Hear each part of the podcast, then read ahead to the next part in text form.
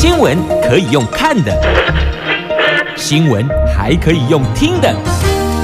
亲切的早安问候，专业的新闻分享，欢迎加入美英主持的 News Online，说新闻给你听。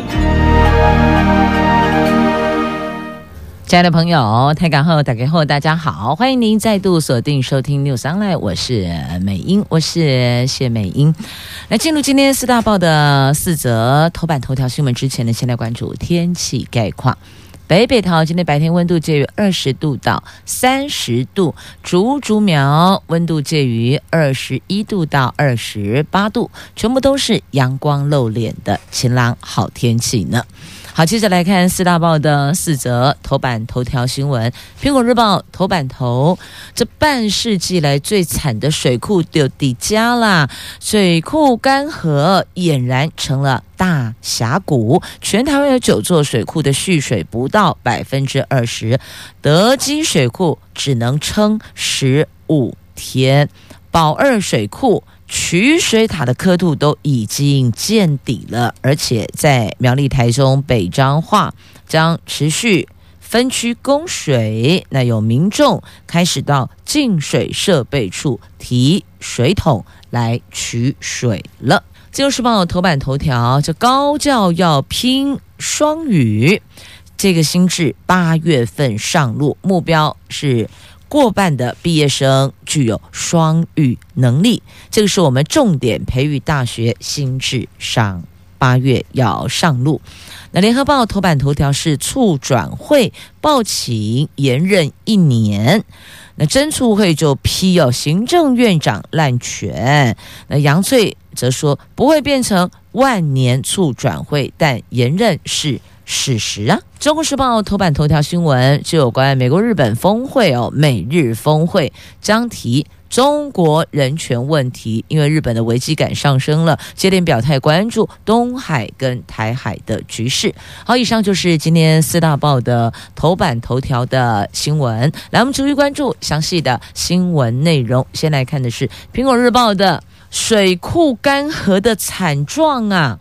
这是半世纪来最惨的，这是全台湾所面临的最大干旱，供应大台中地区用水的德基水库，昨天的蓄水量创史上新低，只剩。百分之四点五八，水库底的土石裸露，现场坑坑洞洞，就像大峡谷一样。那大甲溪电厂遥控中心说，如果没有大量进水，恐怕也无法撑过半个月。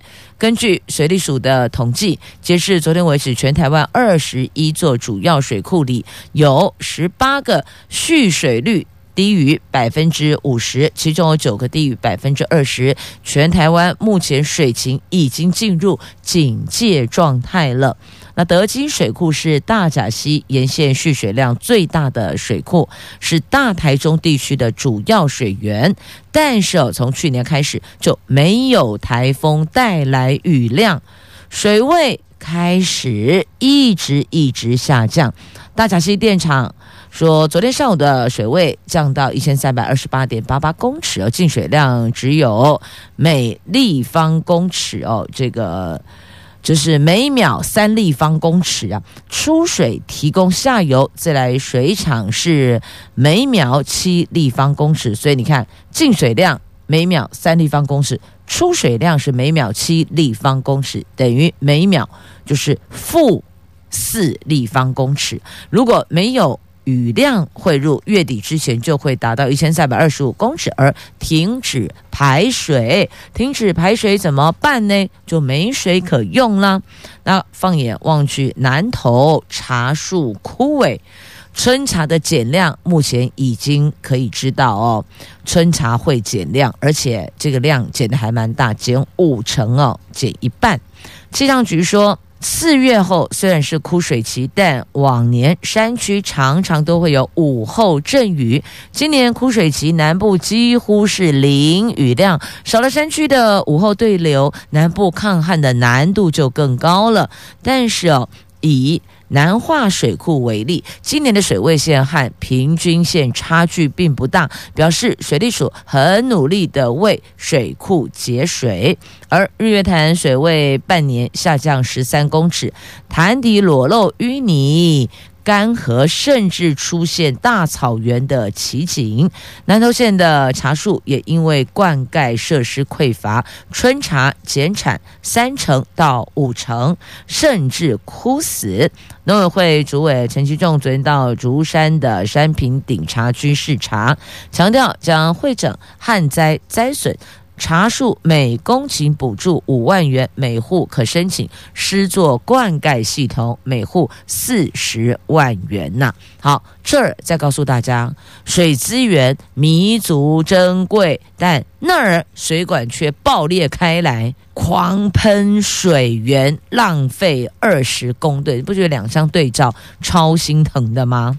这水利署说，中部地区的水库持续探底。其他地区也不乐观。前天研判东北季风减弱，有午后热对流降雨的机会，而在石门。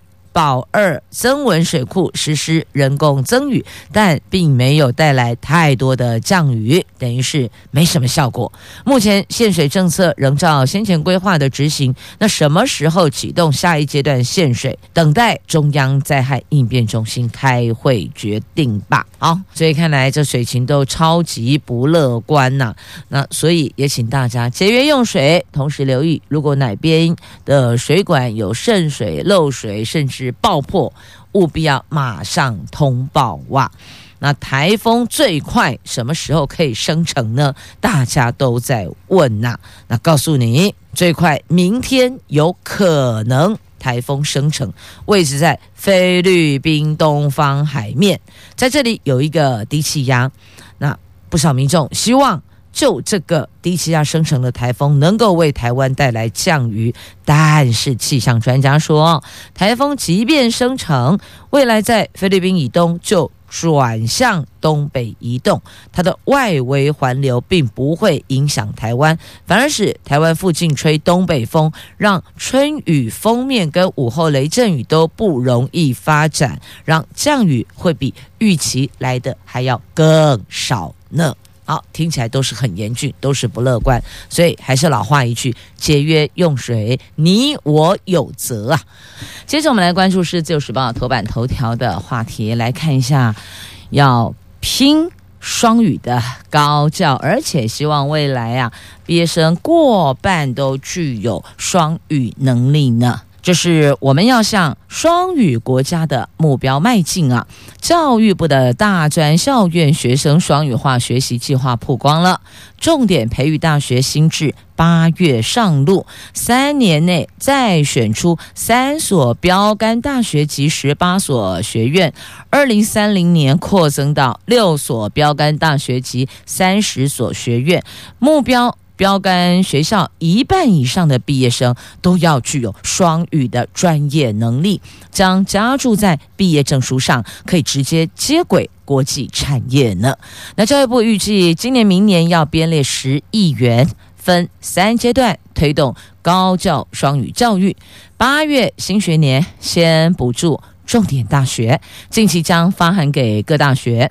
硕士班、博士班全英语授课达百分之十，或是学士班达百分之五，就可以申请。目前全国的学士、硕士、博士全英语授课大概有百分之四，顶尖大学百分之二十，估计有二十多所学校符合条件呢。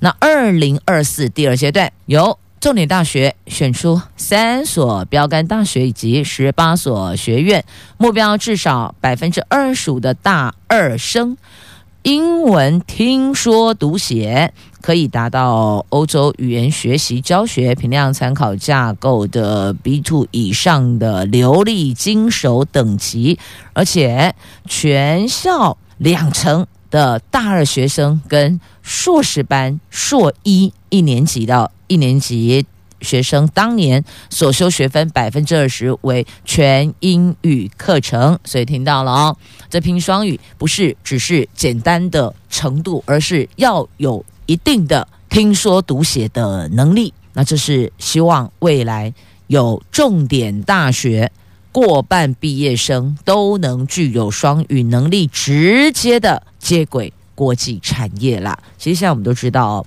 这语言就有点像是我们的微笑。我们常说微笑是世界共通的语言，但是微笑没有办法表达所有的事情，所以呢。还是回归到语言身上来了。因此，如果在语言上我们可以直接跟国际产业接轨，这也就是另外一个就业的保证啊。所以，亲爱的朋友，如果你正在学习英语，好好的努力加强吧。这。英语跟中文，就英文跟中文，只要你拥有这两种语言，未来应该就可以横着走全球了。这将会是未来的最重要的两股主流语言呐。而这个新智在八月要上路哟，呀，整个八月动起来。拼重点培育大学的毕业生过半具有双语能力啊！好，接着来看中时头版头条的新闻：美国日本峰会将提中国人权问题，因为日本有感觉到危机感。在日本防卫大臣岸信夫，他在防卫省跟美军印太司令部的司令戴维森会谈，针对东海、南海局势还有中国动向。交换意见，确认维持台海和平与稳定的重要性。日本首相即将在十六号跟美国总统拜登在华府举行峰会。那根据日本媒体指出，两个人预料将就维系台湾海峡的和平与稳定达成共识。日本政府连连表态关注台湾海峡局势，显示他们危机感。又上升了啊！那根据共同社的报道哦，这日本的防卫大臣跟美国的印太司令部的司令，他们一致同意继续合作，实现自由开放的印太构想，而且确认将透过日本自卫队跟美军进行联合训练，强化应对力，还有威慑力。目标重点就是中国了。那三月十六号，岸信夫跟美国国防部长奥斯汀在东京会谈的时候，那个时候就达成共识了。啊，如果台湾海峡发生军事冲突，美国、日本将紧密合作。当时啊，他们的防卫大臣说，今后有必要探讨自卫队能够为前往支援台湾的美军。提供什么协助？所以他们这算是有具体讨论了。如果真的到了那个点上，他们该怎么做？如何提供支援去维系台湾海峡的和平？而也看到了必须要合作，日本、美国必须合作才能维系台湾海峡的和平，因为他们也不愿意去改变平衡的态势，完全只让中国一把抓。所以日本放手一搏，要积极牵制中国。那他们的具体作为，还有日本首相将去访问菲律宾，访问其他的国家，那么就是要积极的牵制中国。好，所以就是日本跟美国先有共识，那么后续还会有其他的更积极的做法，譬如说前往印度、前往菲律宾等等的积极作为。好，重点就是要关注台海局势，那也关注东海的问题。好，还有南海，不要忘了。我觉得好像这个在海上飘来飘去也是问题挺多的哦。来，继续呢，我们来看的是联合报的头版头条的新闻是促转会，促转会。任务将在五月到期，就下个月哦。那促转会的主委杨翠说，转型正义不能中断，将根据促转条例向行政院报请延任一年。对于外界质疑促转会一再延任。杨翠强调，我们不会变成万年促转会了。这个促转会就是促进转型正义委员会啊，简称叫促转会。那行政院发言人罗秉成说，促转会的公文还没到行政院，行政院长苏贞昌先前在立委质询的时候已经有表态，原则上会支持他们提出延任。那不过呢，民间真相与和解促进会表达反对及十分遗憾哦。刚讲的这个简称叫做真促会，全名民间真相与和解促进会哦，简称。真促会，那他们则要求苏贞昌要清楚说明，判断促转会应该给予延任的理由是什么。那真促会也说，促转条例赋予行政院长单独且绝对的权利。让促转会延任不受国会的监督。如果一而再、再而三让促转会予取予求，美其名是尊重独立机关，实际上是行政院长滥权了。所以真促会直接批这个是院长滥权。那蓝轰绿营，蓝营轰绿营哦，行政党竞争之时啊，这国民党批评民进党以。正义之名，行政党争呃，行政党竞争之时啊，要求苏贞昌不应该同意延任，这是浪费人民的纳税钱，也就是浪费公帑了。但苏院长之前在立委质询的时候就已经有表态，原则上会支持他们延任，因为阶段性任务还没结束，我大概是这个意思啊。那民间的真促会当然会有质疑，那在野党也有抨击。但这个权责在行政院长的身上啊。那杨翠说，就是促转会的主委哦。杨翠强调，成立近三年来，同仁都依促转条例执行各项工作，也在当中发现促转条例的立法有时空背景，后续要持续落实推动转型正义。有修正的必要，所以要全面盘点、检讨跟修正。所以呢，促转会接下来的工作有三大重点哦：贯彻旧责，就是追究责任的旧责；协力共进，还有深化法治。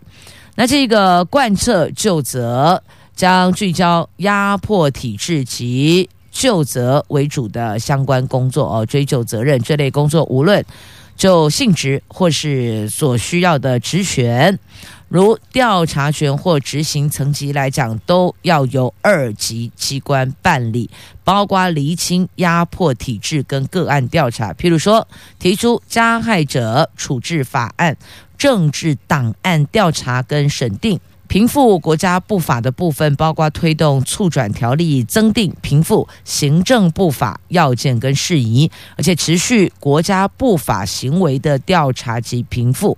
对于处置威权象征，未来将推动法制化，跟文化部共同研议中正纪念堂处置方案呐。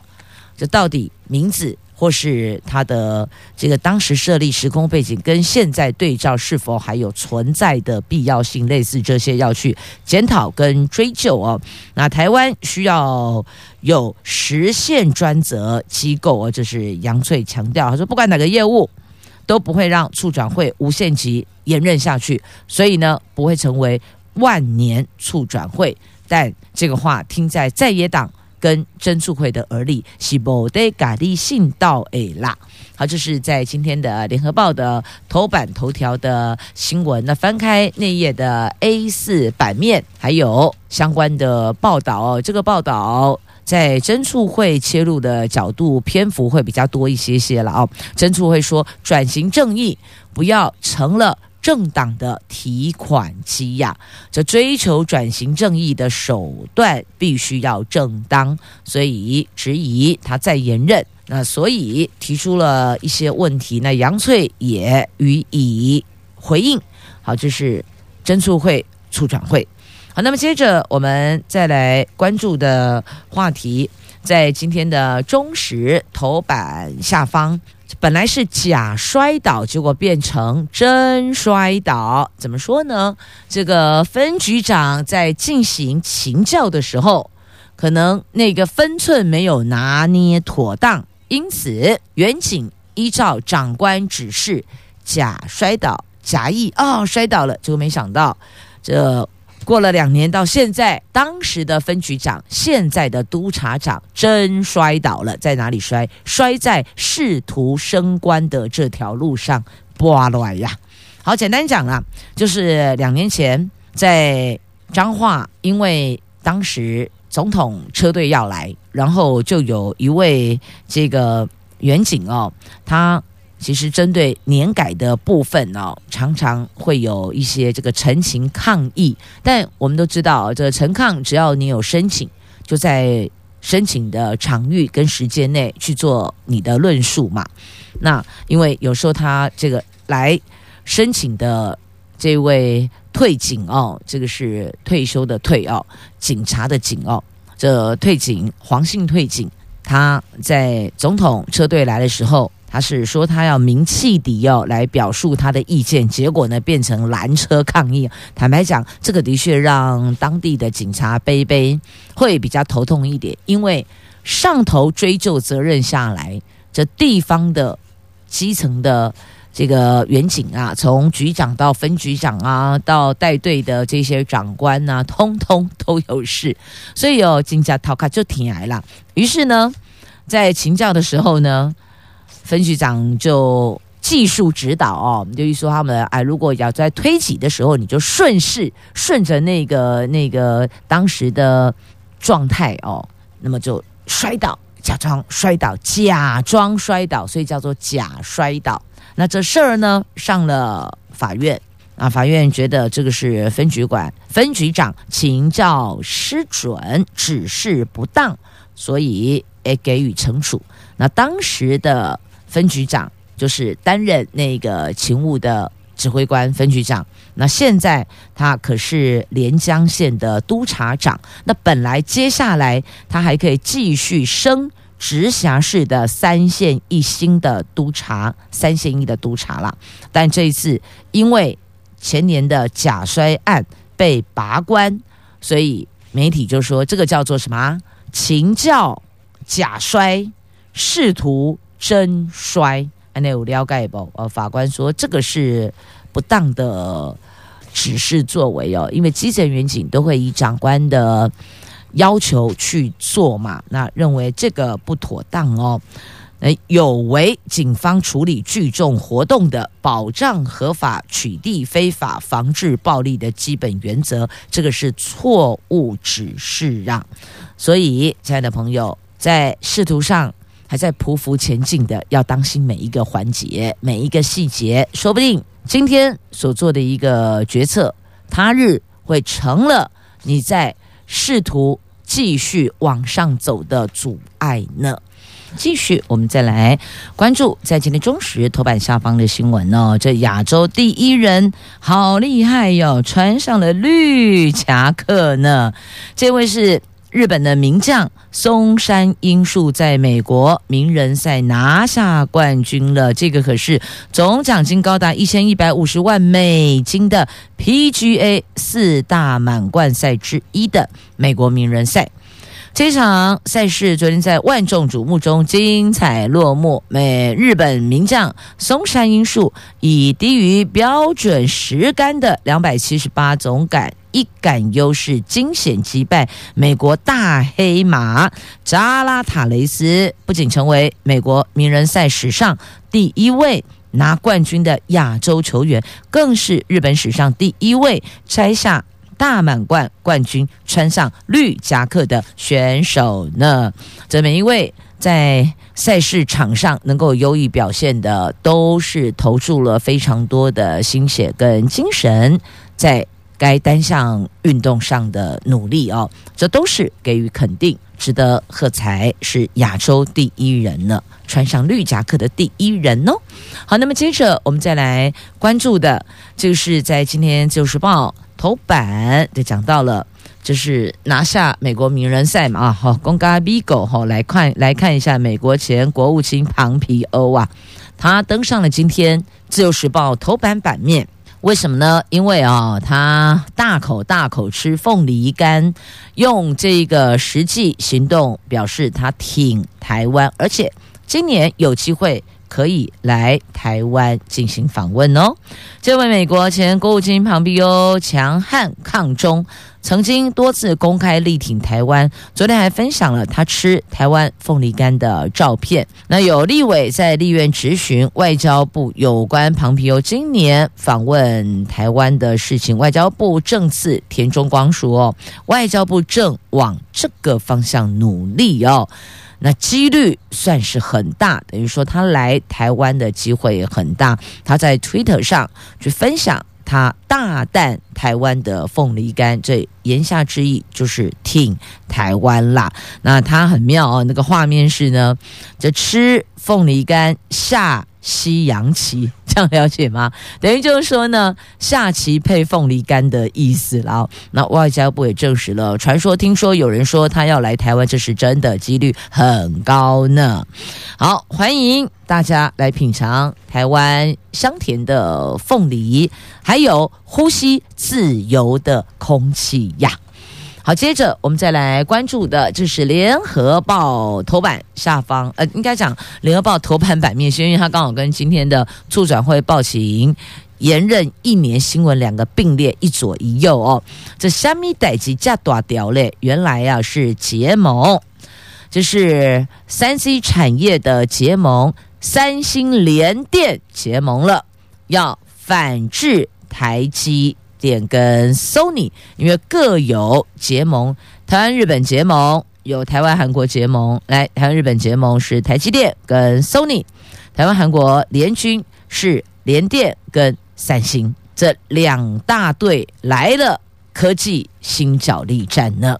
全球影像感测器龙头 Sony 跟台积电结盟，面临三星跟联电结盟反制。三星决定要扩大释出手机用影像处理器以及相关面板驱动晶片给联电，并启动由三星出资买设备，联电提供厂房并代工营运的全新合作模式。这个形成了台湾日本联盟。对上台湾、韩国联军的新角力战，联电供应链透露，三星为了扩大影像感测器市场占有率，挑战 Sony 龙头的地位，计划出资协助联电南科 P 六厂的扩产，预计购买四百台机台，主要机台包括十颗。薄膜、黄光、扩散等设备，以二十八纳米制成生产影像处理器以及面板驱动 IC，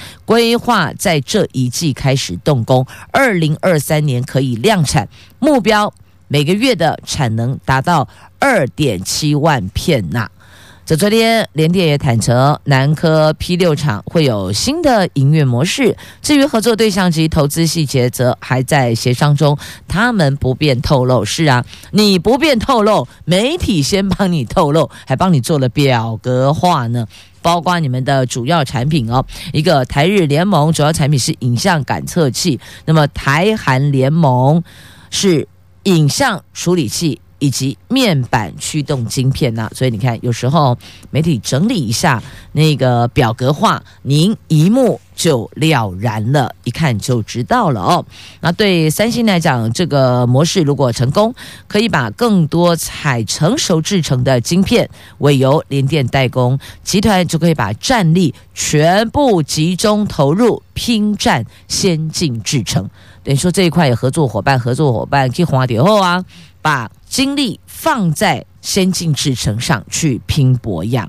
那除此之外，各国担心将过多资源放在台积电，而且台积电产能也塞到爆，不少晶片厂担心可能会被台积电拒于门外，而联电又无法在先进制程提供协助。这个时候，跟三星结盟的联电可以转介相关需求到三星投片。这么一来，尽管联电在先进制程上远远无法和台积电匹但是有了结盟合作的模式后，新成型的。台韩联军未来在说服台积电客户将部分订单转到三星，恐怕还是会有一定的干扰作用呢。好，有人就说呢，这飞鸿联盟就要台湾厂商哦，所以你们看到，不管是台积电也好，联电也罢，爱隆喜兰台湾那样，你看高端制程找台积电，成熟应用找联电，哎，有没有可能他们哪一天可以也来合作一下呢？啊，有人说双雄之战从未停歇，本来就是啊，当时这两方啊。这曹新成跟张忠谋两个人的握手，这个画面媒体超爱捕捉的，而且视为珍宝，因为他们说这个叫做世纪破冰。世纪破冰是台面上，台面下还在继续竞争呢。好，这是在联合报头版版面报道新闻，翻开内页的 A two 版面，整个版面都在报道呢。所以哦，有的时候你会发现哦，这有神对手。真的也会刺激你向上的动能的。来看一下，中华民国不见了，哪有可能嘞？怎么可能？明明就还在呀！这是香港教科书修订，中华民国不见了。那香港小学常识科教科书去年提出修订，把国共内战后中华民国政府迁到台湾的描述改成。中国国民党迁到台湾，学者对这个教科书去中华民国化觉得很惋惜哦。修订显示，香港已经跟随中共的史观，香港不再容纳多元史观，对近代史、现代史中立的一个描述，一个史观，就此退出香港历史舞台。此外，香港高中。中国历史课本也对有关中国、日本、中日二战的章节做出了修订。其实这个历史就是历史啊，事实就是事实啊。难道会因为你后来的修订，前面的历史就不见了、就抹灭了、就抹煞了、就不存在了吗？没呀。但问题是我们这一代还记得，下一代、下下代若干年后、五十年后、一百年后、两百年后呢，就真的不见了耶。所以讲恐怖哦，以前古早时阵呢，史官呐、啊，在皇帝身边的史官，他们都还可以记载真实的历史啊。今嘛呢？啊，今嘛写安怎讲恐怖呢？比古时候那种专制帝权还要可怕呀！好，继续焦点拉回我们国内来看一下疫苗的部分呢。昨天早上八点钟，六都首长桃园市长郑文灿抢头香打第一针，这叫做疫苗政治学。有人看了一下，绿营的陈其迈跟黄伟哲都缺席的，哎嘞，是在共哦，他们两个算是绿营的第二轮了啦。现在就是郑文灿、赖清德、苏贞昌他们在角力的哦。后续接下来是谁可以再往前进，靠近凯达格兰大道呢？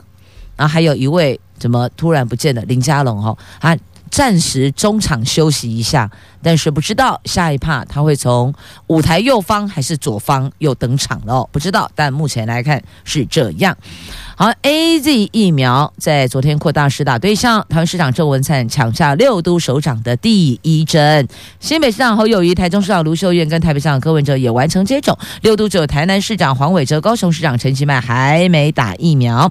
那有糖尿病史的指挥中心医疗应变组的罗副组长更为糖友，就糖尿病友叫糖友哦，简称叫糖友，打下第一针，呼吁。糖尿病患者一同接种疫苗，减少染疫的风险呐。那时间回到昨天早上八点，八点前，唐市长郑文灿就到医院喘呼吸对蛋呐。他说，对加强呃，为了加强对疫苗的信心，所以他特别带着。局处首长一起来施打疫苗，而打针在左手没有特别感觉，并强调第一梯次医护人员施打率已经达到六成了。那侯友谊接种疫苗后大赞护理师施打技术很好，他完全没有感觉啊！哎，真的，那个注射技术五 possible 真的差很多，很会打针的会让病患或是要接种疫苗者没有什么太多的痛感。然后就完成接种，完成注射。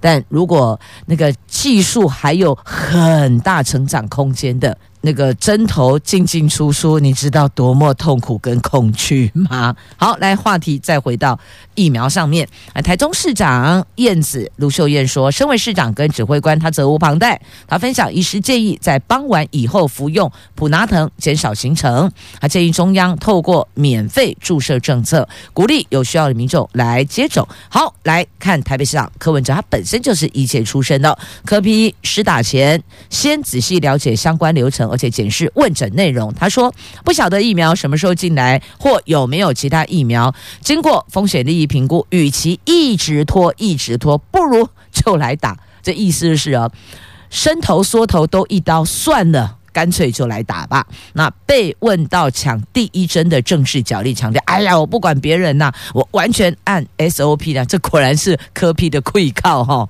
好，柯文哲。那另外呢，桃园市议会昨天。在议事堂上哦，也有议员建议邱医生议长，你应该要成为全国议会议长第一针，就是说你应该也要去打啊，让所有的议员也都有信心啊。啊，意思大概是这样了，就是说，因为民意代表其实出入的环境场域是更为复杂的，那其实应该要先施打。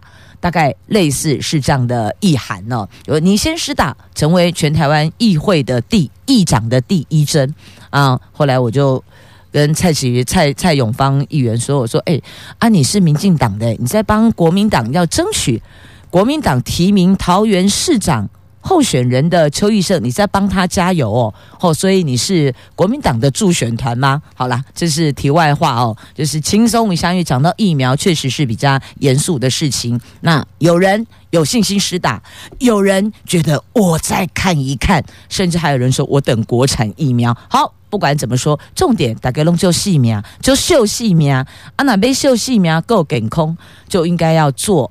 对的事情，那也必须要说，的确啦，施打疫苗还是多少存在有风险，只是这个部分，那要如何判断？要像柯 P 说，我不管，我完全照 SOP 来走。我看这个相关流程，而且检视问诊内容，OK 的，可以的，那我就施打。啊，这是医生。就专业来做判断的流程，好，提供您参考了。那目前我们有十九万八千六百剂的疫苗封缄，十四号优先打。那现在只剩一个半月内，现在是开放第二顺位跟第三顺位。其实也有民意代表跟专家跟医界建议。应该要积极放宽接种对象，要提高施打率呀。这注射都会有风险，那疫苗之外还有打牛奶针，现在也传出了有状况哦。有一名妇女就控医师害她染上了毒瘾，因为她打牛奶针，她砸两千万就是要求一夜好眠呐、结果体内验出了 K 他命，医生发声明驳斥说这个不是事实。